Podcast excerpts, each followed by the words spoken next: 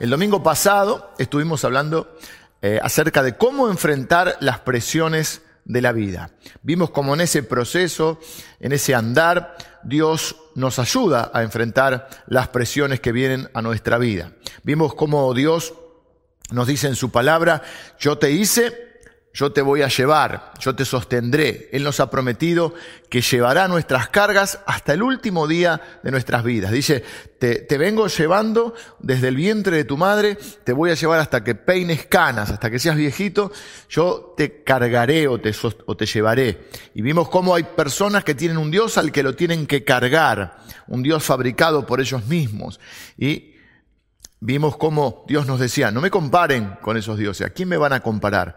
Hay personas que tienen un Dios al cual tienen que cargar y hay personas que tenemos un Dios que nos carga, que nos lleva a nosotros. Mi prédica de hoy viene a completar de alguna manera aquella otra enseñanza. Hemos hablado de lo que Dios hace y hoy quiero hablar de lo que nosotros podemos hacer eh, en ese proceso de enfrentar las presiones de esta vida, ya que siempre enfrentaremos presiones. No podemos evitar tener presiones, lo que sí podemos hacer es manejar esa presión, de tal manera que no se vuelvan cargas, que es lo que vimos el domingo pasado, cómo las presiones se vuelven cargas, que terminan agobiándonos, estresándonos y en última instancia nos derriban. Entonces, ¿cómo enfrentarlas para que no se vuelvan, o cómo manejarlas para que no se vuelvan cargas? Porque presiones tendremos siempre. ¿Cómo manejar entonces las presiones de la vida? Vamos a ver qué nos dice el apóstol Pablo, un hombre que vivió prácticamente toda su vida bajo presión y, gran parte de su vida tuvo que lidiar con, con cosas fuertes. Él en, un, en algunos capítulos de la Biblia, de las cartas que él escribe, eh, también él describe todas las situaciones que le, le, tocó vivir, de estar, enfrentar prisión, de enfrentar castigo físico, persecución, en una ocasión lo apedrearon hasta darlo por muerto, naufragios, una serie de cosas, bueno, el desprecio de mucha, de, lo que era su círculo eh, cercano, al, al al convertirse al cristianismo, y, él nos habla eh, acerca de todo eso. Pero hoy quiero que veamos la segunda carta que le escribe a los Corintios, en el capítulo 1, eh, los versículos 8 y 9. Y él nos va a decir, eh, un poco describiendo esa, esa situación. Dice el capítulo eh, en el primer capítulo de la, segunda carta de Corintios. Dice, porque hermanos, es una carta que le escribe a una iglesia eh, muy amada por él, le dice, porque hermanos, no queremos que ignoréis acerca de nuestra tribulación que nos sobrevino en Asia, pues fuimos abrumados eh, sobremanera, otra versión dice agobiado, fuimos abrumados sobremanera, más allá de nuestras fuerzas, de tal modo que aún perdimos la esperanza de conservar la vida. Eh, pero tuvimos en nosotros mismos sentencia de muerte para que no confiásemos en nosotros mismos, sino en Dios que resucita de los muertos. Él nos va a decir, llegamos a una situación tal de presión, que pensamos que, que, ya no hay esperanza para nosotros. Nos quedamos sin fuerzas. Pensamos que incluso eh, nuestra vida ya eh, estaba a punto de terminar. Tal vez te sientas así ahora mismo.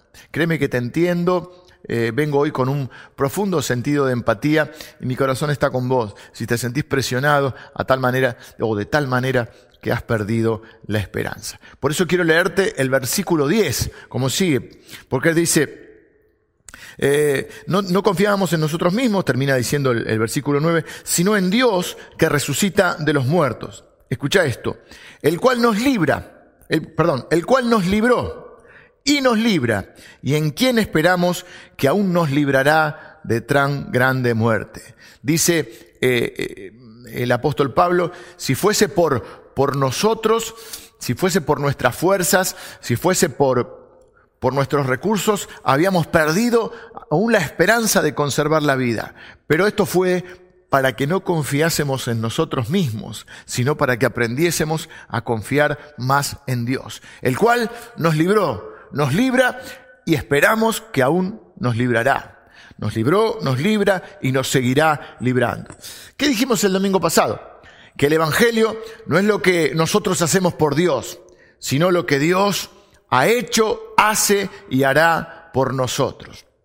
Esto es fundamental que lo entendamos. Lo entendamos. El Señor Jesús también hizo eh, énfasis en esto. En un momento determinado envía a un grupo de sus seguidores a, en misión, ¿no? A predicar la palabra, a sanar enfermos, a, liberar a aquellos que tenían eh, problemas espirituales, incluso algunos que estaban, tenían posesiones demoníacas. Y entonces eh, los manda con autoridad, de dos en dos, nunca los manda solos, porque Dios nos enseña a trabajar en equipo. Y Jesús les dice, eh, que vayan, van, y ellos vuelven súper entusiasmados, viendo el obrar de Dios, milagros, sanidades, de todo.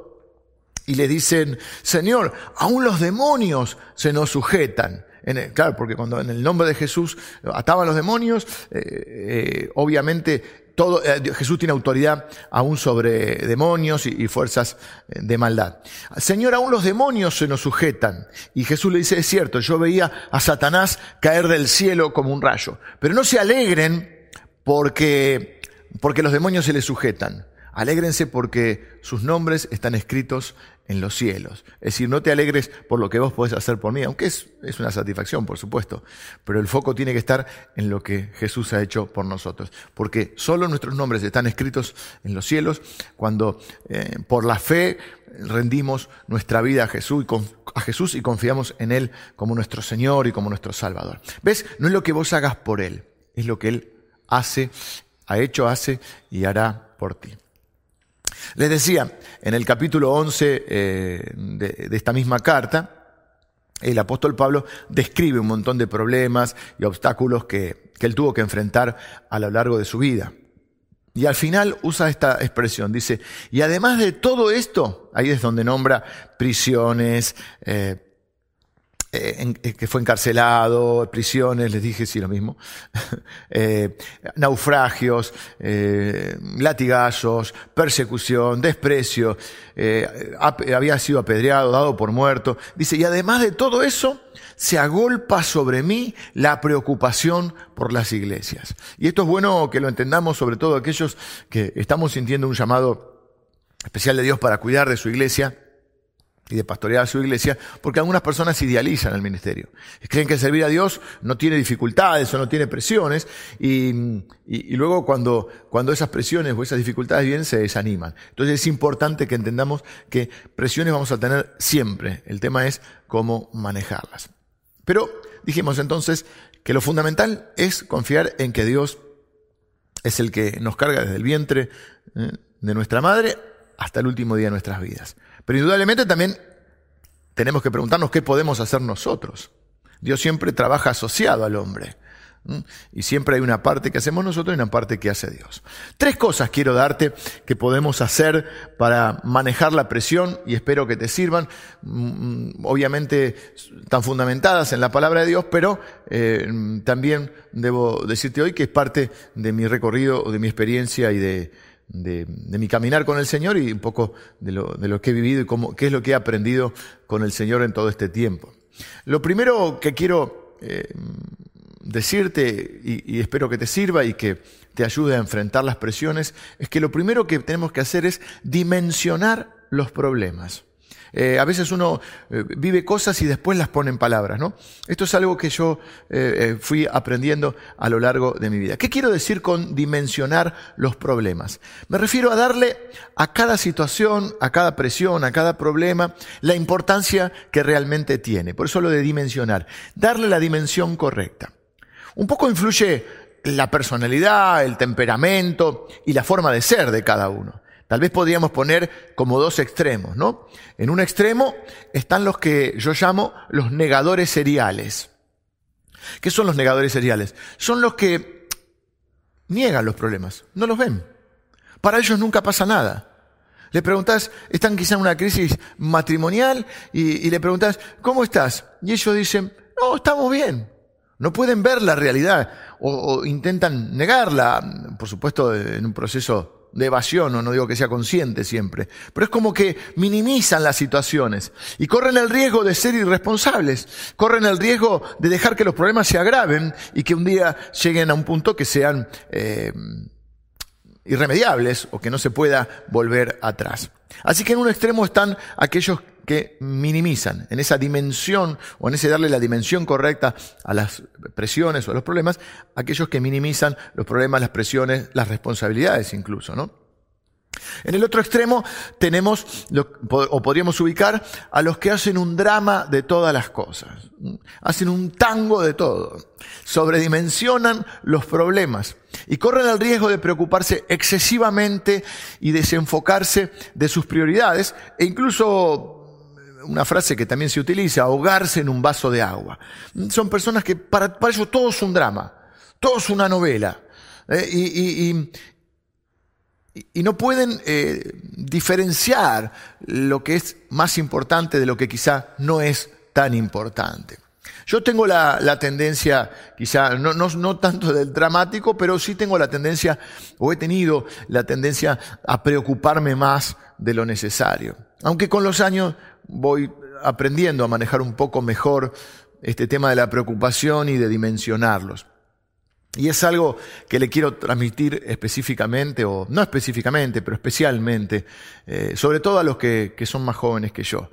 Eh, pienso en algunos jóvenes. El otro día hablaba con mi hijo, de 19 años, pero también eh, creo que se va aplicando a quizá muchos que están eh, cerca de, la mediana edad y, bueno, uno está un poquito más, más grande. Y yo hablaba con mi hijo el otro día sobre este tema.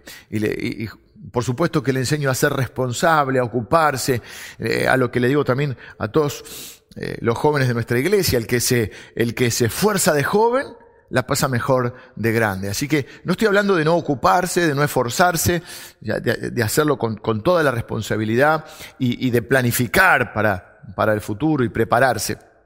Así que no digo que no hay que ocuparse, pero que no hay que preocuparse tanto. Justo eso le decía. Es importante llegar, le decía, hijo, es importante llegar y cumplir las metas, pero también es importante disfrutar el viaje. Miro para atrás mi vida y, veo que a veces me hice demasiado problema, demasiado ansioso por el futuro, demasiado siempre eh, estando eh, mirando en, lo que viene, no, no disfrutando los momentos. Y ahora miro para atrás y digo, hay momentos que que estuvieron buenos y que quizás yo los podría disfrutar un poco más si no estaba tan eh, preocupado eh, y autopresionándome, porque no era presión externa, autopresionándome por el, por el futuro, por querer cumplir con Dios, con, con la familia, con las expectativas de los demás, con mis propias expectativas. Así que si es algo que te quiero transmitir es eso. Siempre menciono, y creo que ya lo he hecho en alguna otra eh, de estas enseñanzas, una frase de Mark Twain que, que también creo que la repetía mucho eh, Borges, y él decía, tuve muchos problemas en mi vida, la mayoría de ellos nunca existieron. Y es cuando eh, en, ese, en ese anticiparse a lo que viene, a veces eh, obviamente imaginamos en el horizonte ciertos problemas que quizá nunca vayan a ocurrir. Así que hay que ocuparse, hay que ser previsor, hay que esforzarse y prepararse para ese futuro. Hay que ponerse metas a donde uno quiere llegar, pero uno también debe eh, disfrutar el viaje y disfrutar el momento que tenemos, que al fin y al cabo es lo que tenemos y es lo que va a quedar en nuestro recuerdo. Hay una especie de razonamiento o ejercicio mental eh, que yo hago intuitivamente desde que era bastante chico.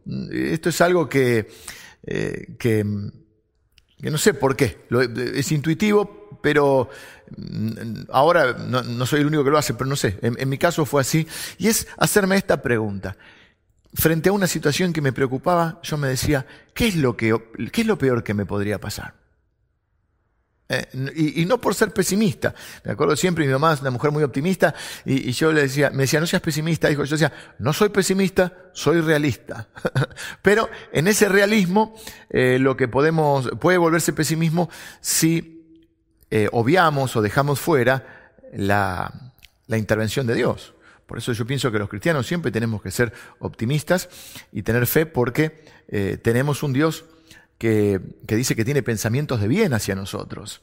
¿eh? Por eso hace poco hicimos una serie en la iglesia, no sé, cuándo fue, si fue el año pasado, que se llamaba Lo mejor está por venir. Para los cristianos no es una frase hecha. Puede ser para muchos. Si no, porque todo esto va a pasar. Bueno, vamos a ver. No sabemos. Lo que sí sabemos es que Dios tiene planes de bien para nosotros. Así que eh, ser realista con las situaciones, no ser un negador, no hacer un drama, tratar de darle la dimensión al problema, pero considerar que siempre Dios es por nosotros y como dice la Biblia, si Dios es por nosotros, ¿quién contra nosotros? Para dimensionar los problemas es fundamental adquirir una perspectiva correcta. Es decir, poder ver las cosas, hacer una interpretación espiritual de los hechos a la luz de los propósitos de Dios. ¿Qué es lo peor que me puede pasar? Y a veces, cuando me ponía en ese escenario, me daba cuenta, que al fin y al cabo, ¿qué, si, pasara, si pasara lo peor, no era tan grave tampoco. Y para los cristianos, a veces hasta juego con esa idea. Dice, ¿qué es lo peor que puede pasar en la vida de una persona? Bueno, la muerte. Después de la muerte ya no, no, hay, no hay nada que hacer. Bueno, pero para, un, para los cristianos, ese escenario no es un escenario definitivo, porque la muerte deja de ser para nosotros eh, un, final para transformarse en, un, en una transición, en un paso necesario para una eternidad con Cristo. Así que por eso dice la Biblia, ¿dónde está, o oh muerte, tu aguijón? ¿Dónde sepulcro, tu victoria?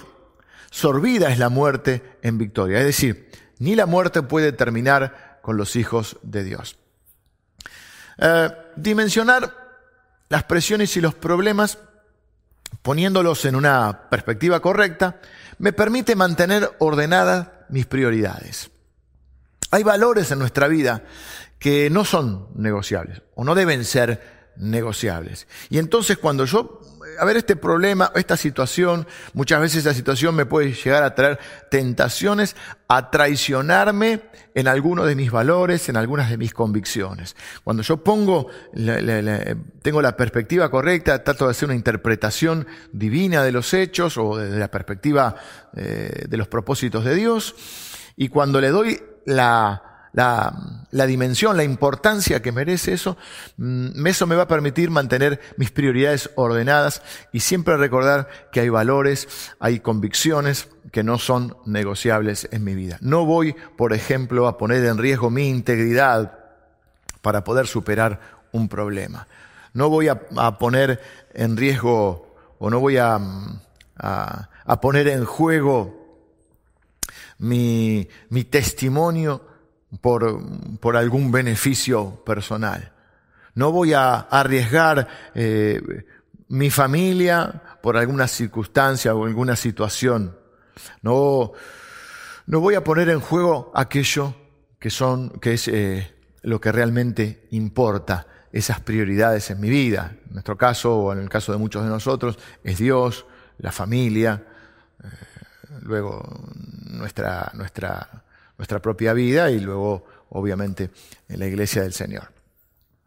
Eh, te pregunto, ¿cuáles son las cosas que realmente importan en tu vida? ¿Cuáles son aquellas eh, cosas que, por el contrario, no ameritan que te amargues o te preocupes más de lo necesario? A veces vivimos quizá preocupados por cosas bueno, que, tienen solución. Hay, un dicho, está bien, un poco simplista, ¿no? Pero dice, si tu problema tiene solución, no te preocupes. Y si no tiene solución, tampoco te preocupes porque tampoco lo podés eh, resolver. Eh, nosotros, mm, yo recuerdo una frase de un, misionero, cuando yo era muy joven conocí un misionero que decía, todo lo que está por arriba de mi cabeza, yo se lo dejo a Dios. Y la verdad es que hay cosas que por más que nos preocupemos, eh, no, sobre todo sobre escenarios futuros, inciertos, eh, que bueno, al fin y al cabo no, no, no, está en nuestra potestad. Y para eso tenemos la fe. La fe siempre es, eh, es la certeza de lo que se espera. La fe nos sirve para enfrentar y construir ese futuro, ¿no? El temor también es, por ejemplo, algo futuro. Uno siempre tiene temor a lo que está por venir, no a lo que está viviendo. Por ejemplo, hay personas que quizá pueden tener temor a perder el trabajo cuando tienen trabajo. Si perdieron el trabajo, no tenés temor a perder el trabajo. Tenés temor a no poder sostener a tu familia. Cuando estás sano, tenés temor a enfermarte. Si estás enfermo, no tenés temor a enfermarte. Podés tener temor a, por la enfermedad a sufrir o a morir. Es decir, siempre el temor es futuro. Y lo que aprendí también en la vida, a lo largo de la vida, es que el temor es un falso profeta que siempre te está anunciando apocalipsis, siempre te está anunciando eh, tragedias, desgracias, eh, fines del mundo. Y la realidad es que la Biblia dice que el amor echa fuera el temor, el amor de Dios, el sentir que Dios nos ama y cuida de nosotros. Eh, cuando uno no puede dimensionar los problemas y cuando uno quizá en su mente los imagina más dramáticos o, al punto de, pensar que no tienen solución o se desespera, mucha gente toma medidas drásticas que luego no tienen vuelta atrás sobre algo eh, que quizá hubiese sido posible encontrar una salida. A veces uno piensa en personas, por ejemplo, que han tomado una decisión tan drástica como el suicidio, y, frente a una circunstancia que los agobió, y no estoy juzgando, estoy haciendo una descripción. A veces pienso cómo tiene que haber estado esa persona para llegar a, tomar una decisión así. Sin embargo, quizá por un problema, eh, eh, Antiguamente, bueno, he leído mucho, me gusta leer biografías, historias, personas que cuando enfrentaban una crisis económica, una quiebra, se quitaban la vida. Personas que eh, frente a un, desamor se quitan la vida. Y vos, decís, bueno, pero era algo que, o frente a una situación, a veces en la adolescencia, en la juventud, frente a una situación que los desespera, toman una decisión drástica cuando uno lo ve desde afuera y dice, esto tenía solución, de esto se podía salir adelante. Así que eh, vamos a dimensionar los problemas. Y acuérdate si te sirve esta pregunta. A ver, ¿qué es lo peor que me puede pasar? ¿Y es tan grave? ¿O lo puedo igual enfrentar? Y no te olvides de tener la perspectiva de Dios. ¿Qué puede hacer Dios? Siempre eh, tenemos la fe para eso para creer que Dios puede hacer lo que nosotros no podemos hacer. Así que número uno, dimensionar los problemas. Número dos, hacer un plan. Tenés que tener un, camino. Obviamente que para elegir un camino necesitas saber a dónde querés llegar. Necesitas tener lo que los cristianos decimos una visión. Bueno, no solo los cristianos, mucha gente usa esta palabra. Una visión. ¿eh? ¿Cómo te imaginas de acá a cinco, a diez años? ¿Dónde quiero estar? ¿Cómo quiero que sea mi vida? Eh, ¿Cómo quiero que esté mi familia? Lo mismo puedo hacer con, con mi trabajo, mi vocación, mi negocio.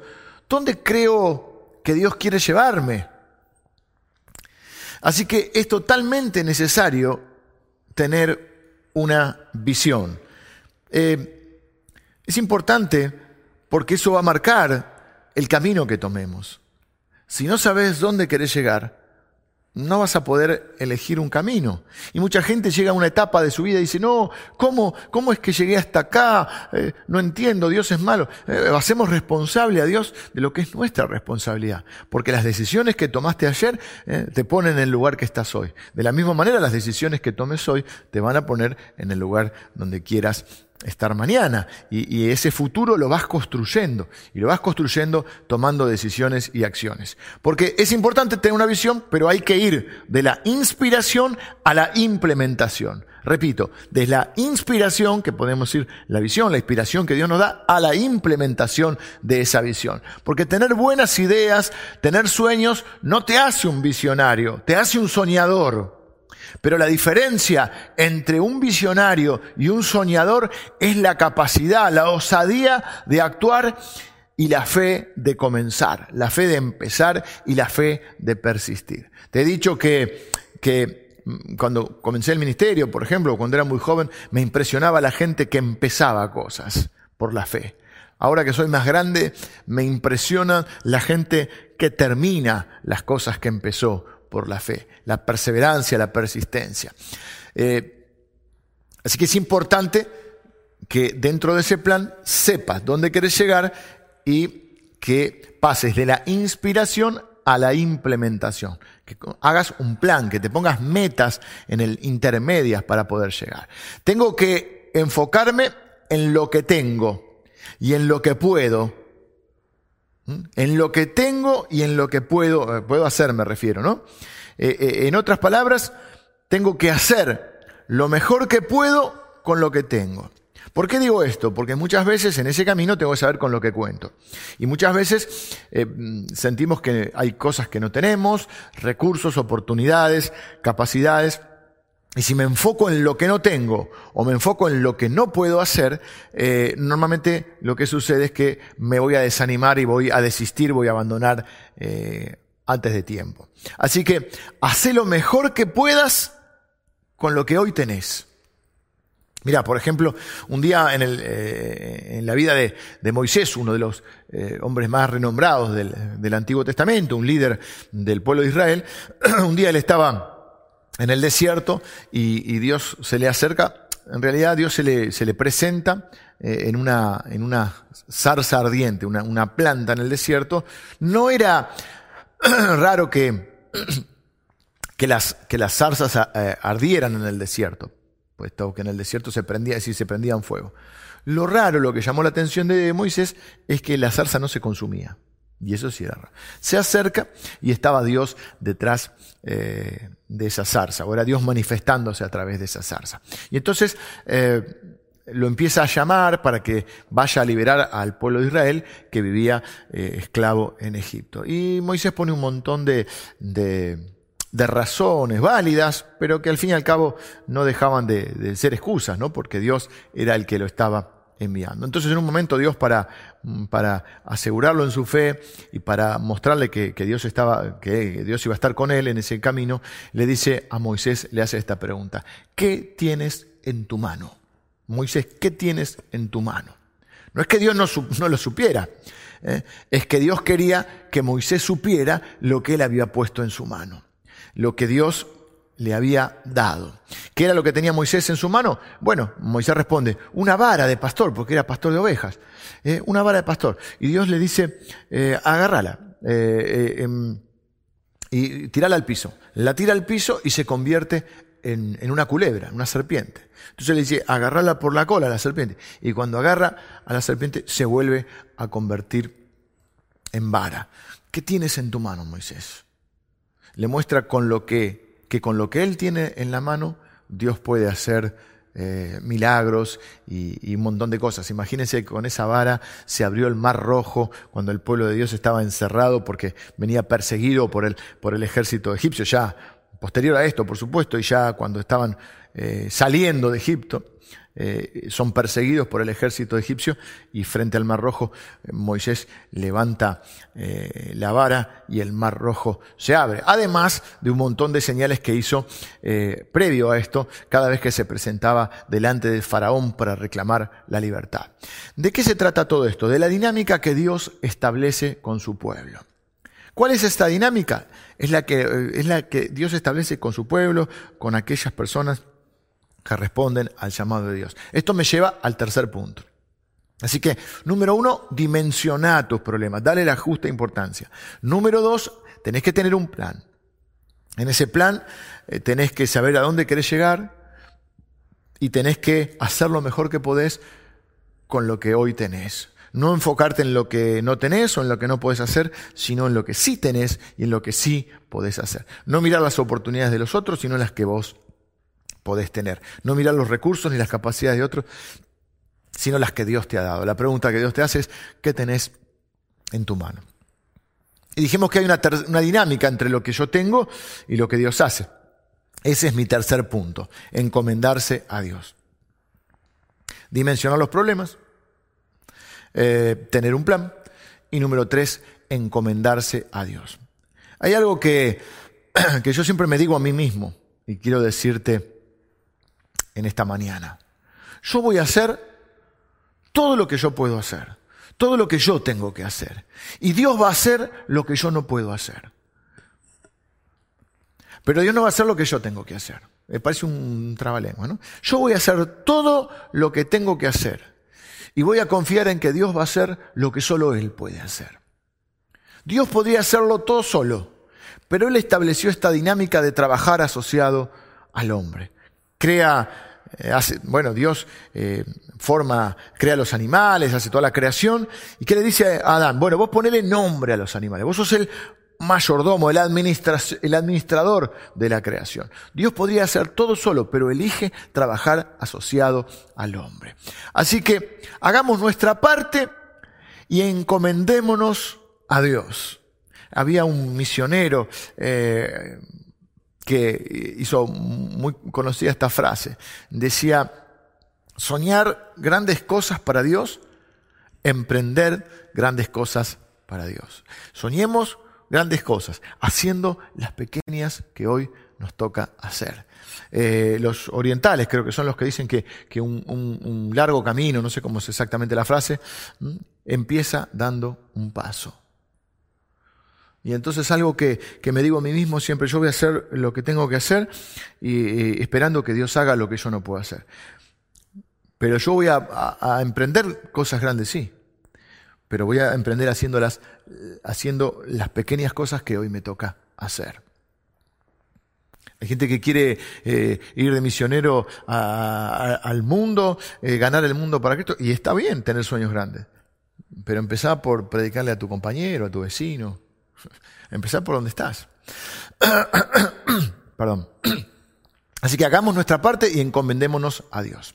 Orar y confiar, eso es encomendarse a Dios. Encomendémonos a aquel que, como lo describe la palabra de Dios, lo describe el apóstol Pablo, aquel que es poderoso para hacer todas las cosas mucho más allá de lo que nosotros pedimos o entendemos. Vamos a encomendarnos a Dios. Confiemos en lo que yo llamo el factor Dios, en ese Dios que es capaz de sorprendernos eh, y, que dice la Biblia que honra a los que le honran y que nunca nadie que crea en Él será avergonzado. Hagamos las cosas que creemos que son de Dios confiando, haciendo nuestra parte y esperando que Dios haga su parte. Encomendémonos y confiemos en Dios. ¿Cómo, qué, qué, cosas nos ayudan a confiar en Dios? Una que nos ayuda es recordar sus maravillas. La fidelidad del Señor me impresiona. Él es el mismo hoy, ayer y por los siglos, dice la Biblia. Y entonces el mismo Dios que me levantó en algunas circunstancias el mismo Dios que me va a volver a levantar. El mismo Dios que me libró es el mismo Dios que me va a librar. Recordar sus maravillas. A veces es bueno hacer este ejercicio de meditar eh, en las cosas que Dios ya ha hecho en nuestras vidas las veces que lo vimos venir a Dios, irrumpió en nuestra vida y, nos eh, intervino sobrenaturalmente eh, y vimos su mano en favor nuestro. Eso tiene que afirmarte, no solo te da un corazón agradecido, sino que esa gratitud te afirma en su fe. Yo creo que una de las cosas por las cuales Dios quiere eh, este, que hagamos este ejercicio de, ser agradecidos es porque Él sabe que el ser agradecidos nos fortalece en la fe. aferrarse a su palabra. Orar, encomendarnos a Dios, recordar sus maravillas nos ayuda a confiar y también aferrarnos a su palabra. En Josué, capítulo 1, versículo 8, em, em, es, Josué es el continuador de la obra de Moisés, ya cuando Moisés eh, lideró eh, esa transición por el desierto, desde la liberación de Egipto hasta llegar a una tierra que Dios les había prometido, en toda esa transición los lideró Moisés. Josué fue, era un joven muchacho que se había eh, formado al lado de, Moisés, es el que toma la posta, digamos, cuando, cuando Moisés muere, y es el encargado de em, liderar el ingreso y la conquista de la tierra esa prometida. En ese momento, un momento de mucha presión, tenía que eh, reemplazar a Moisés, en ese momento Dios le habla para afirmar su corazón y, le dice, bueno, esfuérzate y sé valiente, eh, yo iré contigo donde quiera que vayas. Y en un momento le dice, nunca se apartará de tu boca estas palabras eh, que yo te mando hoy. Y, le dice que siempre tiene que estar eh, en, su, dice, en su corazón y en su boca la palabra de Dios. Y y meditarás de noche y de día sobre esto. Así que eh, una de las cosas que es importante es no solo tener la palabra de Dios en nuestra mente, en nuestro corazón, sino también tenerla en nuestra boca. Es importante lo que nos decimos a nosotros mismos. Es importante que... Eh, ¿Por qué? Porque, porque es lo que. Porque vos convivís todo el día con vos mismo. Vos podés escuchar muchos predicadores, pero yo estoy seguro que el predicador más influyente en tu vida sos vos mismo. Porque todo el día estás. Así que uno se habla con uno mismo. Es importante que no cambies así de asiento y te hables a vos mismo, ni que, ni que muevas mucho los labios, o sea que la gente va a pensar que estás loco, ¿no? Así que tené cuidado con eso, pero uno habla con uno mismo.